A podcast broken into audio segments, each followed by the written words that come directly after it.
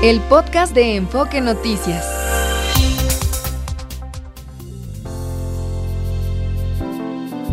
Enfoque Noticias, en resumen. Son las 9 de la mañana con 8 minutos, 12 grados la temperatura promedio en la Ciudad de México. En el marco del 107 aniversario de la Constitución de 1917, el presidente López Obrador presentará hoy un paquete de reformas en materia político-electoral, judicial, energética, de pensiones y salario. El INE y autoridades federales acordaron el plan de seguridad para candidatas y candidatos.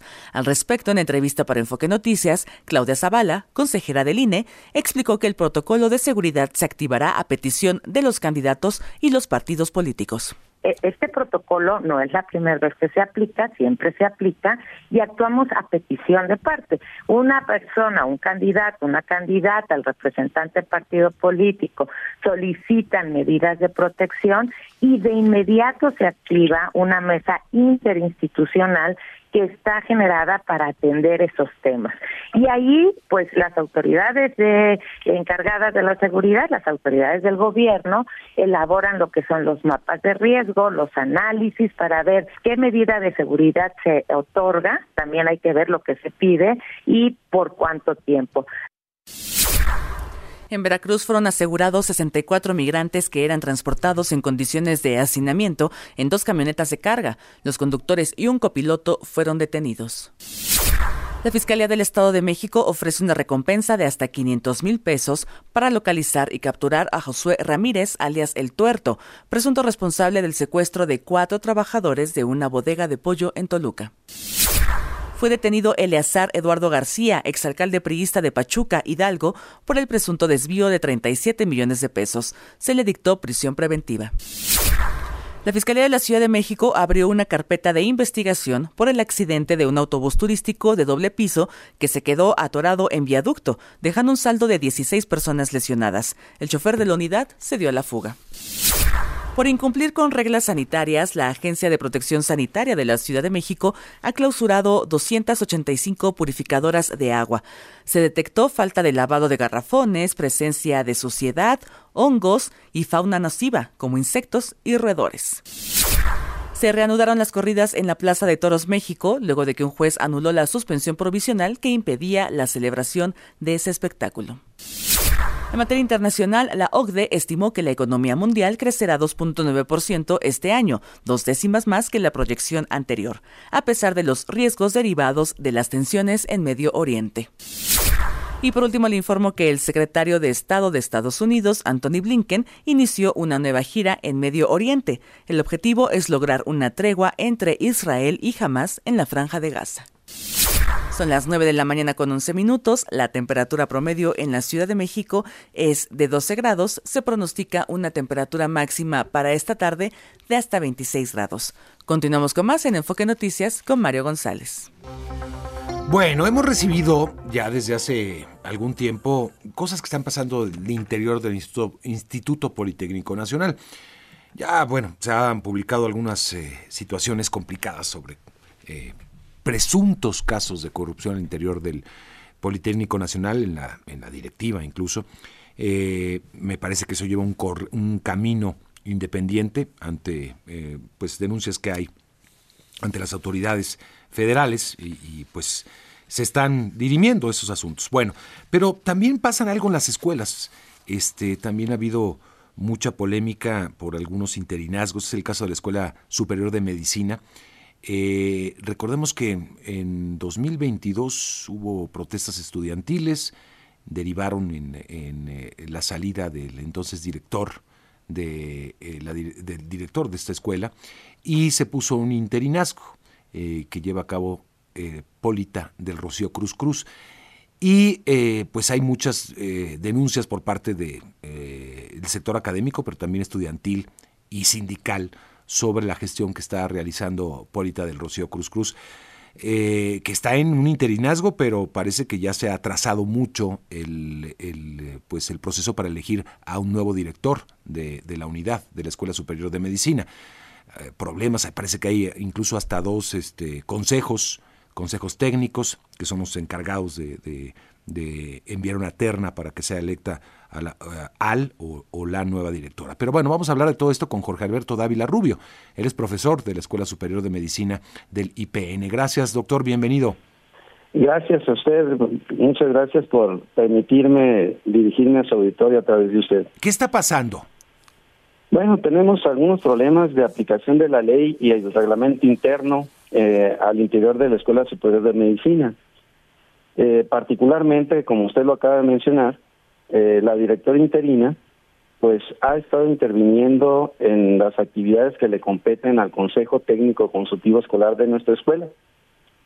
El Consejo Técnico Consultivo Escolar es el máximo órgano colegiado de cualquier eh, unidad académica del Instituto Politécnico Nacional y es al único que le compete pues elegir de entre los docentes una terna para proponérsela al director general y que el director general a su vez elija al titular de la dirección. En este caso, eh, ya se han hecho dos intentos fallidos para poder eh, elegir la terna, ya que han sido impugnados, porque desde la Secretaría General del Instituto, pues se ha estado enviando una, un formato ya preelaborado de la convocatoria, pues que no está acorde a los lineamientos eh, reglamentarios del instituto. De tal manera, pues que eh, hace factible que se pueda impugnar el proceso. En el último proceso, como usted lo señaló, eh, la directora interina, la doctora Polita Cruz Cruz, convocó a tomar protesta al nuevo consejo del ciclo 2023-2024 cuando aún estaba en funciones el Consejo Técnico Consultivo Escolar 2022-2023. Mm. Es importante señalar que cuando se está eligiendo la terna para eh, proponérsela al director general, quien asume la presidencia del Consejo Técnico Consultivo Escolar es el decano de la escuela. Sí, sí, sí. Como sucede en otros en otras escuelas también, ¿no? Así es.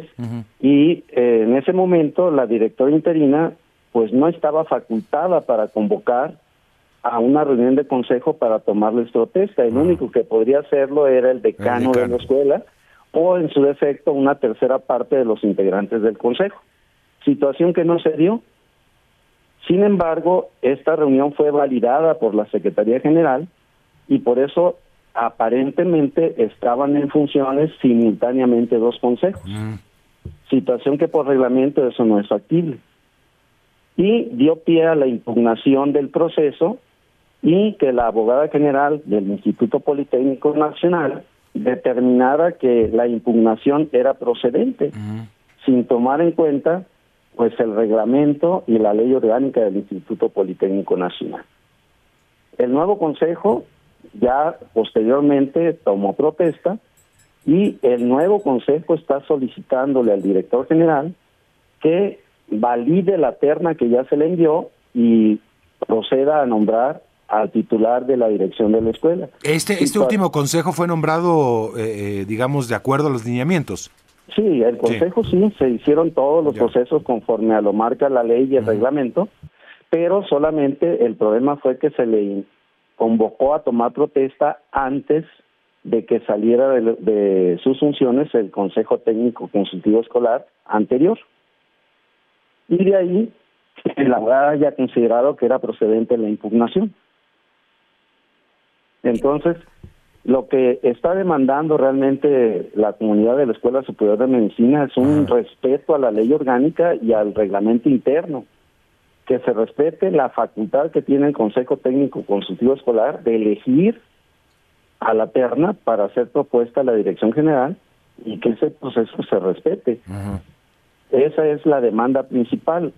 Han ocurrido otras irregularidades en el proceso porque pues el interinato eh, pues ya se jugó más de un año cuando una de las eh, obligaciones, vamos a llamarle de esa forma, de un director interino o director interina, en este caso, pues es convocar realmente para la elección de la terna y que la institución recobre pues su causa institucional situación que no se ha dado. Por el contrario, parecería que se hacen las cosas con la finalidad de que el proceso siga siendo impugnado y el interinato pues se prolongue Se vaya de manera prolongando. indefinida. Sí. Eh, ¿No hay, no marcan los reglamentos algún plazo para un interinazgo? Pues realmente no lo define de tal manera. Dice que una persona interina es eh, nombrada con la finalidad, cuando hay ausencia, pues, del director de manera permanente, habitualmente quien toma la dirección es el decano, pero en nuestro caso, el decano, por cuestiones de salud en su momento, pues declinó Ya. esa, esa situación y como el director general está facultado para nombrar una persona interina, pues lo hizo, eso fue conforme a reglamento, Ya. eso no es el problema. ¿no? Además de este asunto, eh, se habla también, usted han denunciado, pues eh, un deterioro de las funciones académicas. ¿A qué se refieren específicamente? eh, Bueno, a, a- a raíz de este conflicto donde el Consejo Técnico Consultivo Escolar en sus reuniones, pues eh, no ha estado totalmente de acuerdo con la línea que ha seguido la directora interina, pues se han generado conflictos porque, insisto, aunque es un órgano consultivo, es el máximo órgano colegiado de la Escuela Superior de Medicina en este caso, y pues muchos de los eh, procesos, por ejemplo, para asignación de horas de interinato en, en la escuela, ya no están eh, siguiendo el orden eh, adecuado, ¿no? Ya no es la subdirección académica quien ha tomado la, la, la dirección de este tipo de nombramientos y esa facultad y muchas otras que tienen las subdirecciones de la escuela las ha asumido directamente la directora interina. Bueno, pues este, entonces ahorita está todo en manos de, digamos, la, la Secretaría Académica. Sí, la Secretaría Académica, por la decisión que tomó la abogada general, solicitó que se repusiera el proceso. De nada sirve reponer un proceso si nuevamente va a ser la Secretaría General la que determine cómo va a ser la convocatoria a- con la finalidad de poder incluir o excluir a profesores que tienen el derecho de participar. Y esta situación da pie a las impugnaciones. Bien. En la primera ocasión lo que se impugnó fue no algo que estaba en la ley o en el reglamento interno, sino que estaba en la convocatoria, donde se les se solicitaba, por ejemplo, el grado académico de maestro en ciencias o doctor en ciencias a los candidatos. Cuando el reglamento interno y la ley orgánica lo único que solicita es estudios de maestría, no necesariamente el grado Ya. sino estar cursando o haber cursado eh, pues parte de esos estudios. Así lo marca el reglamento, particularmente el reglamento de posgrado de nuestro propio instituto, que establece cuáles son los comprobantes que acreditan los estudios de posgrado. Y esto no se validó en el primer proceso. Y ya le comenté, en el segundo proceso fue el hecho de que se convocó indebidamente a tomar protesta al. Consejo que todavía no estaba en funciones. Bien. Esto obviamente está en conocimiento del doctor Arturo Reyes Sandoval, director general del Politécnico. Todo esto del Consejo, el, el Consejo anterior y el, pre- y el actual, eh, redactamos un documento que se le hizo llegar al director general, a la Secretaría General, incluso se envió a la SEP Bien. Con la finalidad de que tengan conocimiento de este tipo de situaciones y de inquietud que tenemos en nuestra escuela. Bien, bien, bien. Bueno, pues vamos a estar eh, conversando. Eh, le agradezco mucho, eh, Jorge, por eh, platicar con el auditorio y este y obviamente también buscaremos a la actual directora interina para ver su punto de vista y por qué no ha podido transitar esto a, a, pues, digamos, un proceso normal, regular. Eh, gracias, doctor. No, gracias a usted, maestro Mario, y pues nuevamente le agradezco esta oportunidad. Gracias, es el doctor Jorge Alberto Dávila Rubio, profesor de la Escuela Superior de Medicina del IPN, entre pues muchas de las irregularidades que se han denunciado últimamente alrededor de el Instituto Politécnico Nacional. Tras la escasez de agua, crece el número de capitalinos que contratan el servicio para eh, particular de pipas. En muchas demarcaciones donde no se veía hasta- antes esto, está sucediendo, estamos en un proceso de sequía. Vámonos con Juan Enrique Velázquez para que no- nos cuente. ¿Cómo estás, Juan? ¿Qué tal, Mario? Saludos, amigos de Enfoque Noticias. Efectivamente, ante los alarmantes y bajos niveles de agua que presenta el sistema Cochamala y que se ha traducido en crisis para los consumidores del Valle de México, muchos se han visto en la imperiosa necesidad de comprar agua potable vía pipas particulares. Con el fin de atender la urgencia hídrica por la que atraviesan capitalinos de varias zonas de la capital.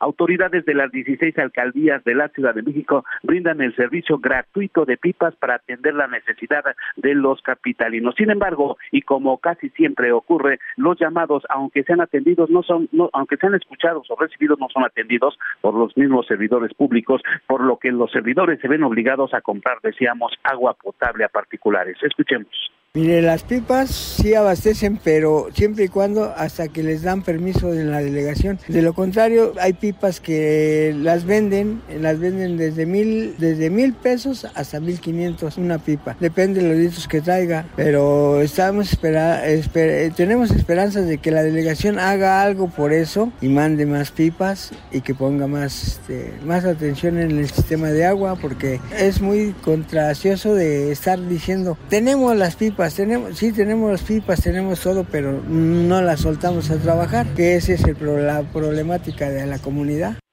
Amigos de Enfoque Noticias, en varias alcaldías el problema del agua potable ha sido una constante a lo largo de los años, pero en las últimas semanas se ha recrudecido. Escuchemos. Bueno, el agua cae intermitentemente, o sea, cae de ratos en la mañana, se va en la tarde y luego regresa con menos presión en la noche, pero pues, alcanza, ahí donde está la zona pues, se alcanza para lo básico nada más. Para hacer frente a la escasez de agua potable, autoridades de la capital del país recomiendan a la población en general no desperdiciar este valioso elemento que cada día es más escaso. Por cierto, el gobierno capitalino puso a disposición de los interesados la página aguaentucolonia.sacmex.cdmx.gov.mx. Mario, amigos de Enfoque Noticias, el reporte. Gracias, Juan, gracias. Bueno, la nueva realidad en este 2024, agua, la escasez de líquido. Está usted escuchando Enfoque Noticias por Radio 1000 en el 1000 de AM y Stereo 100 100.1 de FM. Regresamos con Mario González. 9 de la mañana, 38 minutos. Bueno, ya hay varios puntos donde los transportistas han eh, hecho un paro. Eh, México Pachuca, México Querétaro. Vámonos a Querétaro, al menos una treintena de transportistas se congregan en San Juan del Río para manifestarse en contra de la falta de seguridad en algunas carreteras, entre otras cosas. Irse Rosas nos cuenta. ¿Cómo estás, Irse? Hola, Mario, ¿qué tal? Buenos días. Buenos días a todo el auditorio. Sí. Sí, te comento que acá en Querétaro ya están eh, reuniéndose algunos de los transportistas que estarán eh, manifestándose esta mañana en el tramo que comprende eh, la caseta Palmillas hacia la altura de San Gil, en San Juan del Río. Todo esto sucederá a la altura del municipio de San Juan del Río. Eh, son aproximadamente 40 transportistas los que se esperan que se reúnan, todos pertenecientes a la Federación Mexicoamericana de Transportistas, FEMAT, FEMATRAC, y estarán por ahí eh, marchando sobre la lateral de, de esta carretera 57 acompañados de la Guardia Nacional, llegarán hasta la altura de San Gil, retornarán y harán lo mismo en el sentido contrario como hacia la Ciudad de México. Se prevé que la manifestación sea pacífica y que no afecte o no, no genere mayores afectaciones a quienes circulan por esta vialidad. Entre algunas de las exigencias que tienen esos eh, transportistas, pues obviamente es la mayor seguridad en carreteras, piden capacitación profesional de agentes de la Guardia Nacional que se encuentran en estos puntos, mejores condiciones de las carreteras, que haya un alto a la extorsión por parte de autoridades y abusos pues, de las mismas, tanto a nivel federal, estatal y municipal, que se acusan que son víctimas pues, de, de extorsiones por parte de estas autoridades, además de pues que no se les cobren tanto o que haya al menos mayor fluidez en las casetas que a veces eh, les generan incluso pues retrasos en sus entregas. Son algunas de las peticiones que han realizado. Sí, sí, va más allá de la seguridad. Estábamos viendo este algunos eh, carteles también en, redes sociales de están exigiendo también este eh, citas urgentes para la expedición de licencias extorsiones todo ese tipo de cuestiones también se están eh, pues haciendo visibles en un día como hoy. Era una por la seguridad particularmente de las carreteras pero pues cada uno aprovecha también para lanzar sus temas que, que les afectan no pues estaremos pendientes Circe. Este hay afectación a la vialidad de momento no, de hecho todavía no parten a pesar de que el llamado está hecho para partir a las nueve de la mañana, todavía siguen congregándose en los en carril central de San Juan del Río, todavía no no salen de ahí, pero se prevé que pues al menos un carril que reduzca el tránsito porque es por donde ellos van a circular. Bueno, un día importante en Querétaro, ¿no? Capital por pues las fiestas de la Constitución y ahí va a estar ahí gran parte de la clase política nacional, Circe. Justamente estamos eh, en este momento fuera del Teatro de la República, donde se llevará a cabo esta conmemoración del 107 aniversario de la Constitución Política y hay algunas eh, figuras que han desfilado por aquí. Estamos a la espera de la titular de la Secretaría de Gobernación, eh, quien va a estar encabezando esta ceremonia. ¿A qué hora está prevista la ceremonia? Estaba previsto igual para las 9.30, pero pues también parece que viene un poco retrasada la secretaria. Seguimos aquí a espera de que ella arribe. Bien, pues gracias Irse, ya nos informarás por supuesto. Claro que sí, estamos atentos. Hasta luego. Una agresión armada dejó cuatro jornaleros agrícolas muertos en un campo del municipio de Caborca, Sonora. Rosangélica Fimbres nos cuenta. ¿Cómo está, Rosa? Adelante. ¿Qué tal, Mario? Muy bien, muy buen día para ti también, para quienes nos escuchan. Pues les informo que efectivamente un ataque armado ocurrido la tarde de este domingo dejó un saldo de cuatro jornaleros agrícolas muertos. Se trata de una mujer de alrededor de 30 años y de tres hombres. Se habla que son adolescentes de apenas 15 años. Esto también, esta agresión también dejó siete personas lesionadas. Estos hechos ocurrieron en las inmediaciones de un campo agrícola del municipio de Caborca, al noroeste de Sonora. La Fiscalía General de Justicia confirmó que el ataque ocurrió eh, en una brecha de terracería que conduce al campo San Francisco. Eh, las personas eh, señalaron, algunas personas que que participaron en esta situación, eh, que fueron testigos eh, presenciales de esto, que ellos eh, habían concluido su jornada laboral y ya se dirigían hacia, mm, hacia la zona urbana de Caborca cuando un grupo de hombres armados les salió en el camino y pues les empezaron a, a disparar de manera indiscriminada sin mediar ninguna palabra. Y esto pues eh, dejó este saldo de en el lugar fallecieron tres personas y eh, de los ocho lesionados que había uno uno de ellos falleció cuando era trasladado a recibir atención médica eh, los primeros reportes señalaban que en una mm, camioneta se trasladaban 29 personas pues que habían concluido sus labores en un campo agrícola de la zona cuando fueron interceptados por estos hombres armados. Eh, hasta este momento eh, se continúan los operativos en esa zona para dar pues con los eh, responsables de esta situación y obviamente como sucede en estos casos Mario pues se abrió la carpeta de investigación y hasta el momento se desconoce el paradero de los agresores. Jornaleros simplemente. Bueno, vamos a estar esperando obviamente las investigaciones rosangélicas, si es que llegan, gracias a Rosangélica Fimbres. cuatro, cuatro jornaleros muertos, en fin. Vamos con los deportes. Los deportes con Javier Trejo Garay. Adelante, Javier. ¿Qué tal Mario? ¿Cómo te va amigos de Enfoque Noticias? Un gusto saludarte de nueva cuenta. Bueno, el eh, Super Bowl 58 ya está a la vuelta de la esquina. Este próximo domingo se va a jugar eh, la final del fútbol americano profesional de la NFL, el equipo de los jefes de Kansas City que llegan a un cuarto Super Bowl en cinco años, lo cual tiene un mérito terrible. Me parece que ya es una, tenemos que hablar de una dinastía, la de los jefes de Kansas City con, con lo que está haciendo Patrick Mahomes y Andy Reid, uno como coreback y el otro como head coach. Notable, por supuesto, lo del entrenador eh, Andy Reid.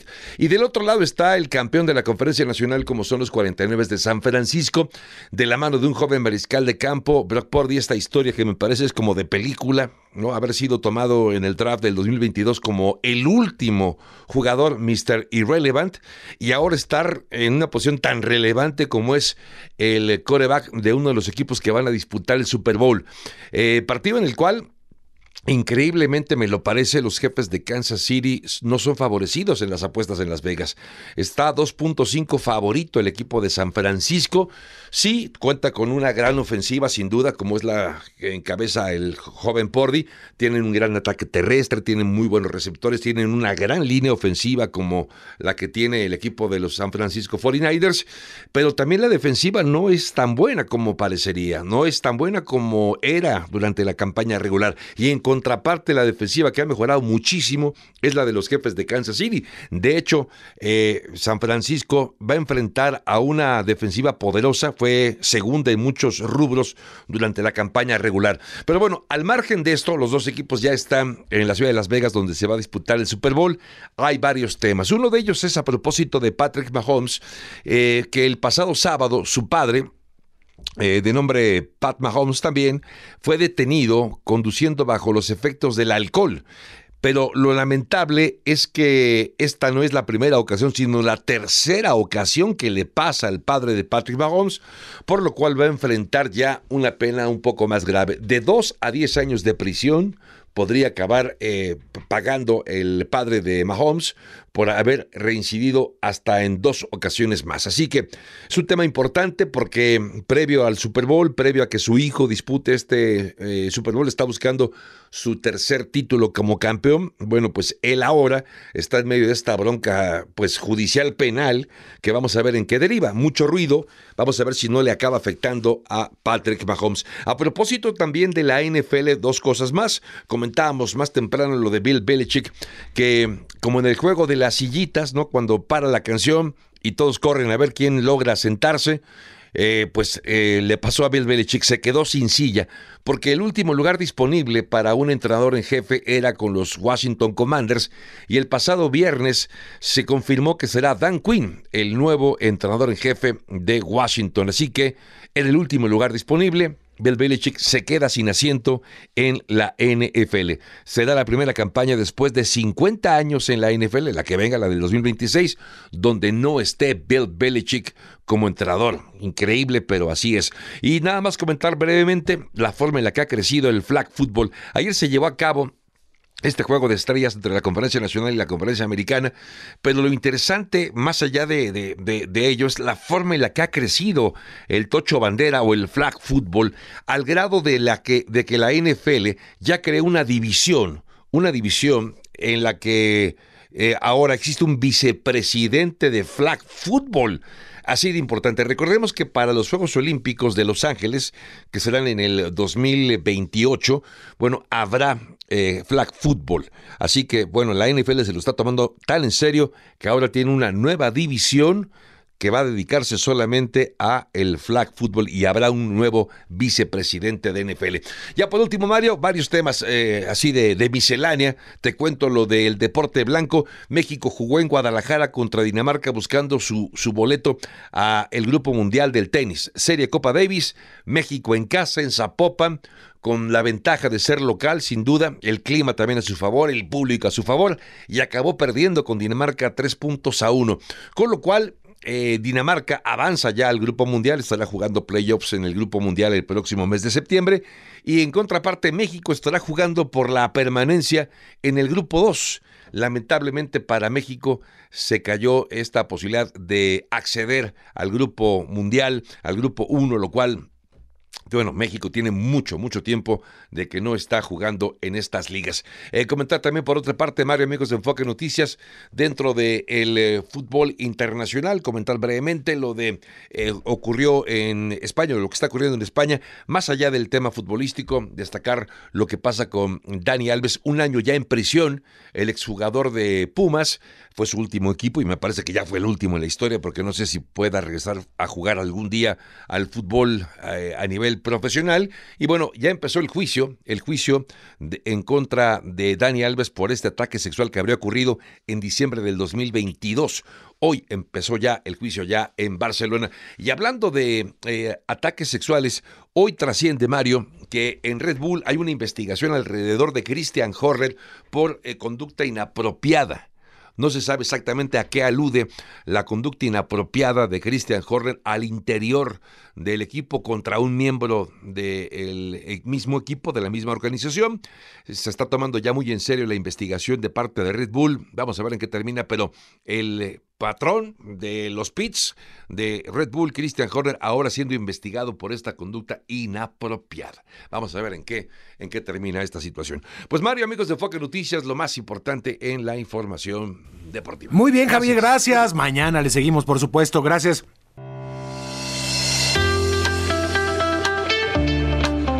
Un enfoque a la ciencia con Josefina Herrera. Hola Josefina, ¿cómo estás? Hola, Qué ¿qué gusto saludarte en este día de la Constitución. Exactamente, pues estamos aquí presentes, por supuesto, en este noticiario Enfoque Noticias que trabajamos todos los días de lunes a viernes. Y claro, si ocurre algo muy importante, allí estaremos también. Oye, en días pasados habíamos hablado aquí internamente sobre esta vista que tiene la Ciudad de México eh, de color lila, que en algunos momentos las jacarandas pues están ya floreciendo en algunas partes de la ciudad. Se ve bonito, pero siempre anuncian mi cumpleaños, casi en marzo, eh, Mario. Y bueno, pues de esta manera ya están floreciendo previamente. Y si te parece, conversamos con los Pues es expertos. que el clima está como para eso, ¿no? Sí, Digo, sí. vamos a ver. Claro, vamos a platicar. Bueno, pues vamos a hacer enlace en ese momento con la doctora eh, Ivonne Olalde. Ella es bióloga del Instituto de Biología y también forma parte del equipo del Jardín Botánico de la UNAM. ¿Qué tal? ¿Cómo le va, bióloga? Qué gusto saludarle. Buenos días, un gusto igualmente. Cuéntenos qué es lo que está pasando en nuestra Ciudad de México, que ya están floreciendo en enero las jacarandas y en febrero también, por supuesto. Bueno, todas las plantas con la información genética que tienen están preparadas para responder al clima en donde se desarrollan, ya sea la temperatura, el agua, las horas de luz o sombra. Las plantas responden y se preparan para florecer o para fructificar. Y como hemos visto en la Ciudad de México, eh, los días de calor están ya, eh, eh, los, los estamos viviendo ahorita y las plantas están respondiendo a esto. Cada vez la temporada de frío es más corta y se siente más calor.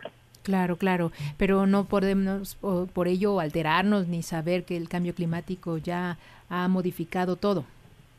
Bueno, nos puede servir como una señal de que poco a poco el clima está cambiando.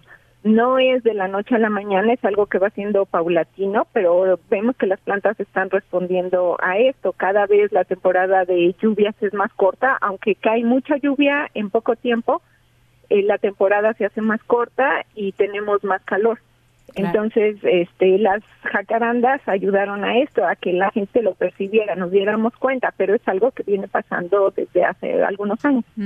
Y bueno, en este sentido, sabemos la jacaranda no necesariamente es nativa de nuestro país, pero sí ilumina muy lindo nuestra nuestra ciudad, ¿no? Pues sí, no es la planta ideal para tenerla aquí, nadie niega su belleza, pero es una planta exótica.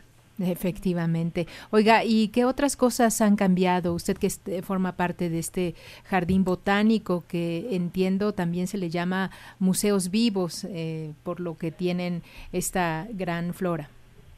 Sí, nosotros eh, hemos visto en las plantas nativas, que realmente son las que crecen de manera natural aquí en el Valle de México, eh, nosotros colectamos semilla para producirlas y hemos notado, por ejemplo, en el palo loco, que es el arbusto representativo de la Reserva del Pedregal de San Ángel, que llevamos como unos tres años en que hemos colectado muy pocas semillas. Y esto eh, yo creo que es porque el clima está cambiando. Eh, no, la lluvia es más corta, hay menos fríos. Este palo loco florece entre noviembre, diciembre hasta enero. Y al no haber las condiciones a las que estaba acostumbrada la planta, entonces no alcanza a florecer durante toda la temporada y no produce semillas. Entonces, esto sí lo hemos estado encontrando en varias de las plantas nativas. Doctora Mario González, de este lado, ¿cómo le va? Oiga, este, a ver, la disyuntiva para aquellos que tienen jardines, que tienen un jardincito, tienen una, un- plantas también, ante una situación de sequía, de, de estiaje como el que estamos viviendo y que parece que se va a prolongar, eh, pues eh, siempre está riego, no riego, a qué hora riego, este, qué agua uso para el riego, para que no esté yo eh, desaprovechando eh, el agua potable. Y, y evidentemente estamos en un momento de- donde pues eh, eh, hay plantas que son mucho más sensibles a la falta de, de agua, ¿no? Que no pueden acumular agua en el tiempo, así que requieren de más riego, doctora. Bueno, desde la planeación de qué planta elijo para poner en mi jardín o frente a mi casa, eh, eh, es mejor escoger las plantas nativas que son las que están acostumbradas al clima y a las condiciones del Valle de México. Estoy hablando específicamente aquí de la ciudad. Claro. Las plantas que nacen aquí, que de manera natural se distribuyen aquí, están acostumbradas a estas temporadas de sequía y luego una temporada de lluvia fuerte. Estas plantas son más resistentes que si me traigo una planta tropical, por ejemplo, que son muchas de las que tenemos en la en las calles de la ciudad, son plantas que vienen de lugares tropicales y es, ellas necesitan más agua. Otro consejo sería colectar el agua de lluvia. eh, no la puedo utilizar para beber, pero sí la puedo utilizar para riego.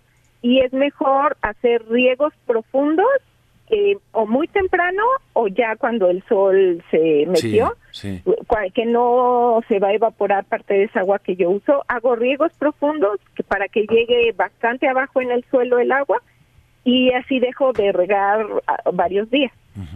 sí, sigo viendo también este gente que arriba eh, a mediodía, ¿no? Pues, sí, aprovechando el sol, pero pues es la evaporación es inmediata prácticamente. Sí, y no alcanza el agua a penetrar bien. Entonces, si lo hago en la mañana o muy tarde, esa agua baja y puede permanecer en el subsuelo donde está la Claro. raíz. Claro, claro. ¿Y los polinizadores también eh, se afectan, doctora? Sí, notamos también que a mediodía, cuando está el sol está más fuerte, los polinizadores descansan. Entonces están más activos o más temprano cuando todavía el sol no cae en pleno o ya vuelven a reactivarse en la tarde. Eh, mientras tengamos más eh, plantas diversas en nuestro entorno, que elijamos plantas con flores, plantas nativas, que son las que están relacionadas con los polinizadores nativos, estamos ayudando a que ellos también tengan alimento. Eso es. Doctora, pues muchísimas gracias por compartir aquí su conocimiento en Enfoque Noticias. De nada. Gracias, doctora. Un gusto, Ivonne Olalde, académica del Jardín Botánico. Pues ahí está. Este, Ahí está la información. Sí, no, no, hay, hay muchas cosas que creo que, bueno, uno asume que ya sabe, pero No, no, está es- más no está reiterar. de más, claro. Gracias, José. Gracias a ti, Mario. Llegamos día. al final, Fabiola Reza. La temperatura es de 15 grados. Que pase un excelente día. Disfrute, está bastante agradable. El clima, la ciudad, pues eh, en este día feriado no es tan complicada, así que buen día como para hacer actividades familiares. Disfrútalo mucho, lo esperamos mañana a las 7 de la mañana en la primera emisión de Enfoque Noticias. El podcast de Enfoque Noticias.